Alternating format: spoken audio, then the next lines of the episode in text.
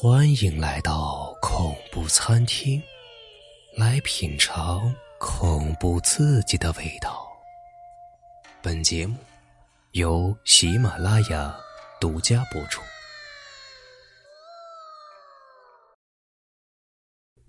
今天的环可周身散发着一种生人勿扰的冰冷气场。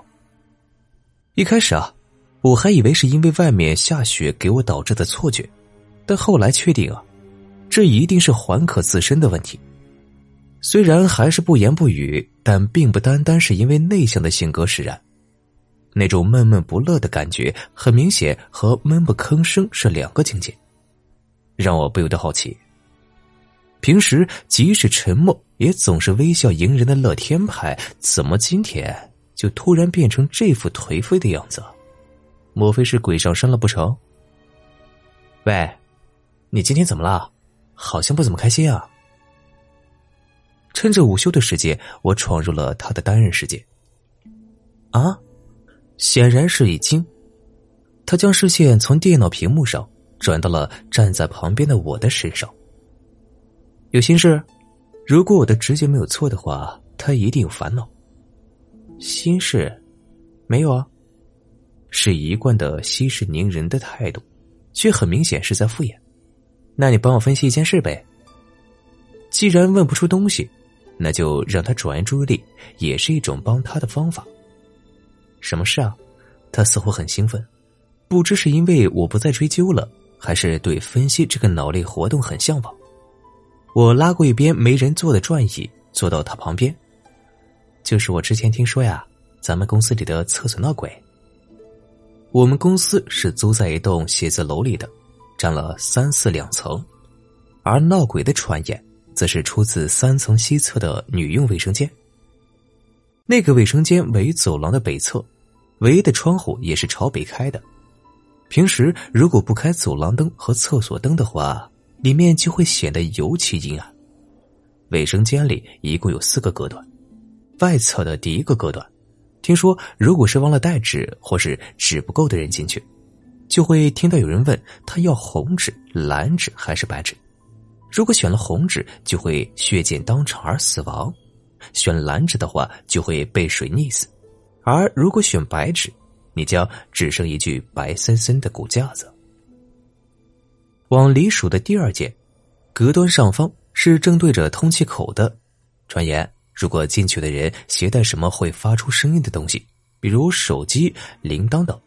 一旦这些东西发出声响，就会有黏腻的液体滴在这人的后颈上，摸上去还会温热。而如果这人好奇的抬头去看的话，就会发现，在通气口的铁栅栏对面，正有一双血红色的眼睛盯着自己，而那滴答的液体，正是从那双眼睛当中蹦出的鲜血。看到这一幕的人，将会变成在那里寻找猎物的下一双眼睛。再往里的第三间，传说曾经有位未婚妈妈在那里难产而死。虽然谁也不知道她为什么选择在那个地方分娩，是想要避人耳目杀死孩子，亦或是只是单纯的意外。但怪事却自此流开了，说是如果在三月三日这个隔间里连续方便三次的话，就会被掐死在里面。还说如果三月三日正好是周三。那上午或下午三点进去的话，就绝对会遇到那对死去的母子。最里侧的那间，据说曾经有一个小女孩，在和别人玩捉迷藏的时候躲在了里面，之后没被人发现，就在那里啊关了一天一宿。第二天虽然被人发现后拉了出来，却已经是精神失常，还执意要往那个隔断里跑，最后被送到了邻近的医院，当天夜里啊就失踪了。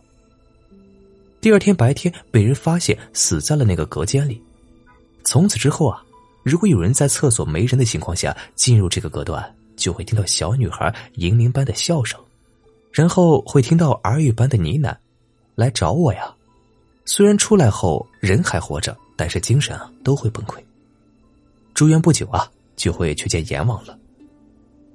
我把自己听的这几个传闻告诉了环可。过程中，他听的是津津有味，还不时发出了“豁”的称奇声。但当我说完，问了最后一句：“你觉得这些是不是真的呀？”他却突然一本正经的看向我：“你信吗？”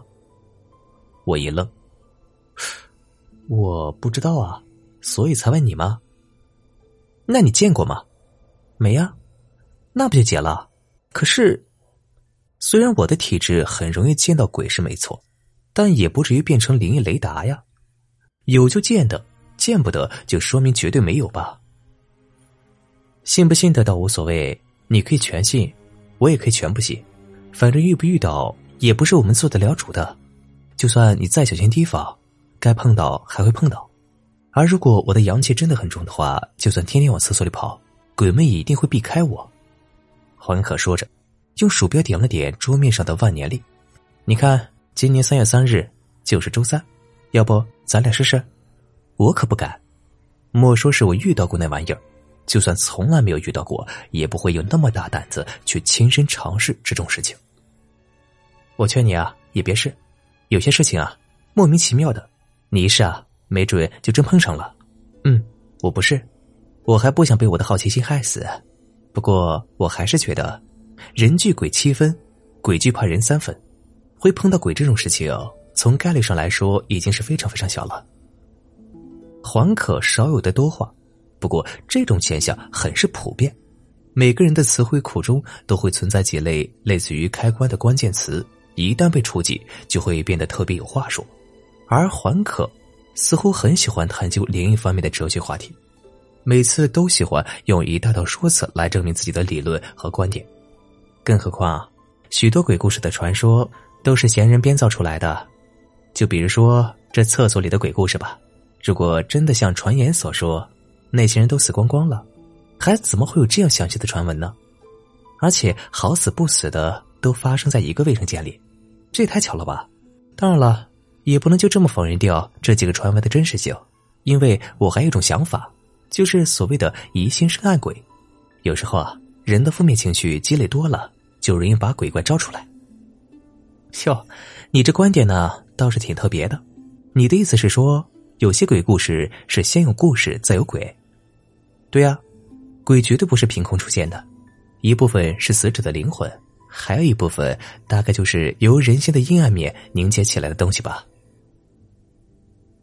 大概是觉得自己的态度太严肃了，还没等我回应，他又自己补了一句：“我是这么认为啊，也没啥依据呢，就是觉得有时候比起鬼怪来，人心啊才是最可怕的。”我敏感的察觉到，他说后半句的时候显得有些落寞，于是小心翼翼的发问：“你碰到了让你心烦的人了？”